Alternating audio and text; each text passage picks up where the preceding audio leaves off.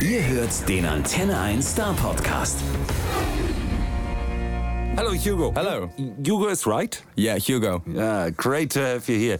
Hope you're fine. I'm good. Yeah, I'm really good. Uh, you're the- for the first time here in Germany. Yeah, first time, you know, first time doing um doing radios in Germany, yeah. You ever stayed in Stuttgart before? No. No, first time never? in Stuttgart. Yeah. You're starting right now in, in, in Germany Yeah. with your new single, Please Don't Lie. Exactly. How does it feel? It's crazy, you know? It all's going so fast, you know. We we started in Denmark like 6 months ago and now we're in Germany. Um it's just moving fast. I can't believe it. it's crazy. You thought about releasing over here in Germany? Yeah, of course I would like to do that. Yeah. To me, the song uh, seems to be a very positive uh, acoustic pop song. Yeah, Is, yeah. is that your style? Yeah, I would say I'm a positive person. You know, I got a bit, I got the blues too, of course. But yeah, the please, please don't lie. Is, uh, you know, it's like it's a topic that's both positive and in some way negative.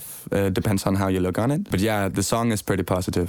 I would say. And, and how about your blue side? Yeah, my blues side it comes on the record. Yeah, um, you know, I combine, I try to combine pop music with different genres, like maybe blues or soul music, and then you know, put that in the pop music. Yeah, Um, this first song yeah. is your first. It's my first single Number ever. one airplay hit in Denmark. Yeah. is, is, isn't that? That's right. Yeah. Yeah. Well, was that a total surprise to you, or uh, strategically planned? No, no, no. It was a surprise. You know, I hoped for it to, of course, get played on radio, but I never imagined it could, you know, go number one as the first one. You know, we planned like maybe two, three years. We have to build this up and start small, and you know, and it just went so fast right away. So yeah. so where will that lead to? Uh, hopefully, it will lead to like you know coming out to Germany, play here, maybe get a, get around in Europe. I hope. Um, but but yeah, I don't I don't you know I try not to hope too much, but then you then you just get you know disappointed if it doesn't happen. yeah, but uh, yeah. There's a secret to our German listeners. Yeah. Because in Denmark, uh, your second single Yeah. is, is, is starting right out. Eyes Wide Shut. Yes, exactly. Isn't that difficult to promote two different singles uh, Yeah. in, in the same time period? Yeah, it is because you know actually we wanted to do t- Eyes Wide Shut a bit earlier, but we couldn't you know put it out because Please Don't Lie was still playing on every radio in Denmark and was you know just beginning down here. So when we put it out, you know a lot of the stations in Denmark they didn't want to play it yet because they still were playing Please Don't Lie in a rotation. So uh, so yeah, it was a bit hard to get that in, and it's still working it. So um, So it could happen that you do an interview over here in Germany Yeah. and somebody's just asking about your new single and you're answering about Eyes Wide Shut. yeah, but you know, in here in Germany, you know, Eyes Wide Shut haven't been played at all. So it's all about Please Don't Lie here, and you know, Please Don't Lie is still like the big hit in Denmark too. Yeah. so you're starting out to have uh, two big hits in Denmark and Yeah. one one in Germany, but you did no album right now. I did no album yet. Can I'm we wor- look forward for one? Yeah, you can. Yeah, sure. You know, I'm working on it right now. Um, I think we got the songs now. We got the songs, yeah. But we still need to like finish it and do the last touches. Maybe lay some vocals again. You know, some of the songs are old, like demos for two years ago. So we have to do the vocals again. I'm not completely satisfied with the sound of me. Um, so yeah, it's on the way. Uh, it's coming. Hopefully uh, in March, maybe the end of March. I think that's a bit optimistic.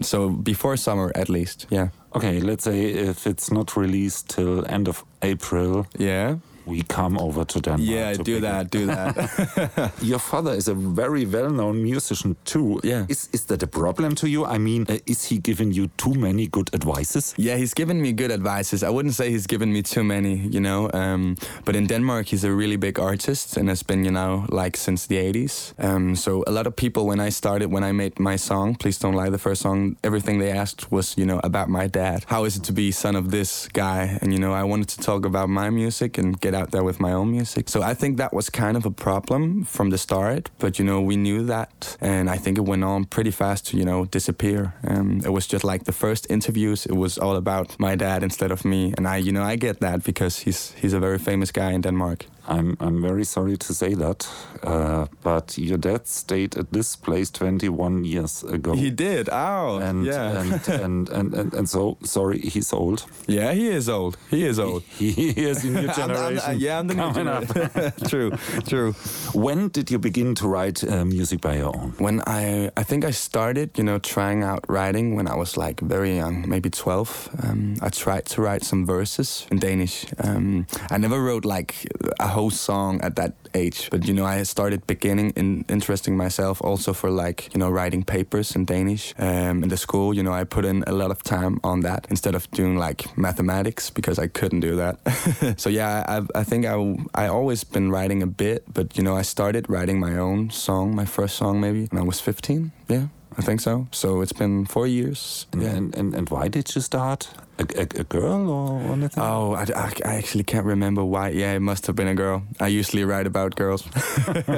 But you don't know her yet yeah, I- anymore. you no, I don't know her anymore. Yeah, I know her, but you know she's not in my life anymore like that. Um, and it's been, di- you know, Good to her or good to you? um, I would say both. You're 19 years old and you already got your first gold award in Denmark. Yeah, So if I'm uh, counting one, two, three, yeah, then in three years you can play Madison Square Garden. yeah, maybe. Is, yeah. is, is that the dream? or I would or- love to play Madison Square Garden. Yeah, for sure. Uh, I think that's a bit optimistic, you know, going to Madison Square Garden in three years. But you- who knows? You know, maybe it's gonna it's gonna happen. I would love that. may- maybe support for the monthly Billy Joel. Yeah, concert. exactly. The support thing is more is more accurate, I think. Yeah, why not? why not? In in the nearer future, uh, Yeah. is, is is the question: When will we have the opportunity to s- to see you here live? Yeah, on you know, stage? we're we're planning or no, we're like thinking about coming here after the summer if you know there's an opportunity for it. Uh, I really want to come and play in Germany, like uh, maybe a small tour. Um, but I first have to do my own tour in Denmark and then a summer tour in Denmark at festivals, and then afterwards we're playing and then on going to Germany. Yeah. a relaxing tour. Yeah, exactly. No, no.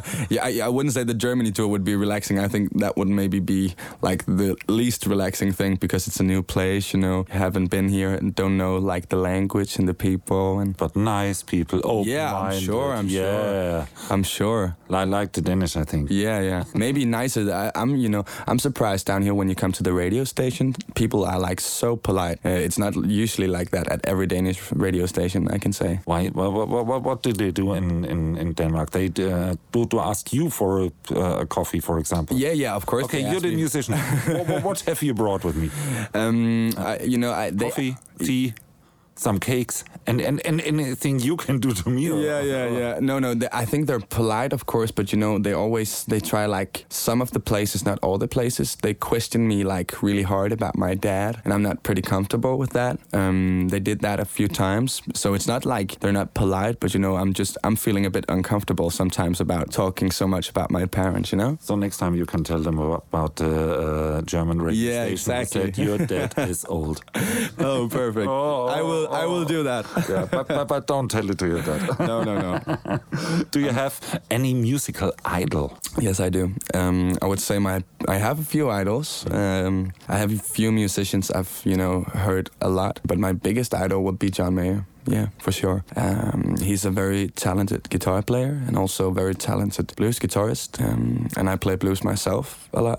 So yeah, and his songwriting is just you know he writes like he just means what he writes. You can you can hear that uh, in my opinion. Yeah. A big one. Uh, Yeah, yeah.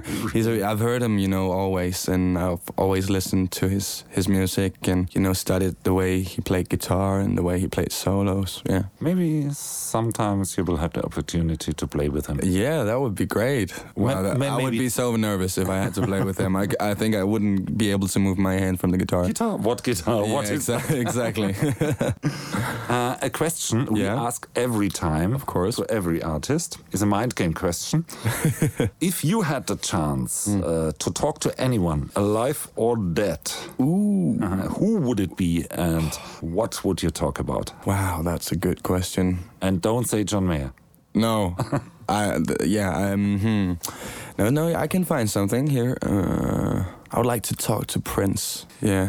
I would like to talk to Prince. I think he's an interesting guy. I think he's, you know, I think he was pretty weird.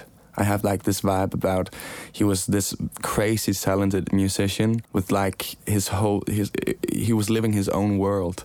Uh, I would like to talk to Prince. Yeah, I've been listening to Prince uh, a lot too. I heard uh, that some people are saying he's the better Michael Jackson. Oh, I And don't in know. a about- way, the bad guy. Yeah, yeah, yeah. But you know, I think Prince, you know, he had like this uh, his own style of singing and his own style of style of playing too. Um, he was just very charismatic. I think uh, as a person too, I, I would imagine. So that's why I wanted maybe to talk to him if I had the opportunity. And, and here's I don't know how the conversation would go though. Who knows? You, you'll see. there is the thing you have in common with him, maybe uh, this uh, the, the lot of styles he's playing. And you Yeah. told me about your upcoming record. There are a Yeah. lot of styles on it. Yeah, true. Tell me a little. it's I think it's hard to explain it for me, um, but it's about you know it's mainly pop music on the record, and it's mainly about you know problems with girls and you know broken love or happy love. Um, so it has like this. I think it has like this same thing going to it the whole way through the record, but in different sounds. You know, it have like s- uh, a lot of ballads on it and there's like songs that you can't connect to each other yet because we haven't finished them so we like we we've been making music me and my producer Emil for don't know 2 years now like straight and we've been doing so many different songs you know then we, we wanted to find you know my my genre and we tried to do rock music and we did like trap and that didn't work and then we came out and everything else so now we have like so many demos that we want to you know connect to be like each other and they have to be a bit more similar than they are now and that's what we're working on so i think it's hard to explain right now at this stage yeah But we're looking forward. yeah yeah I'm, we will, lo- I'm, we will hear it. i hope so and and we will hear it live on a stage Yeah, maybe this year would would, sure. would would be fine and and the topics about the girls and the problems with the girls uh, I, I I think you don't have problems with the girls but the girls maybe have problems with yeah you. yeah, that might be true that might be true i think i, I think we can invite a couple of them oh no don't do that oh that would um that would mess with my head for sure yeah okay okay I, I I promise not the next time Okay. but the time after okay cool so I hope to see you soon again Yeah, thanks yeah. for being here yeah it was a pleasure Der Star Podcast bei Antenne 1.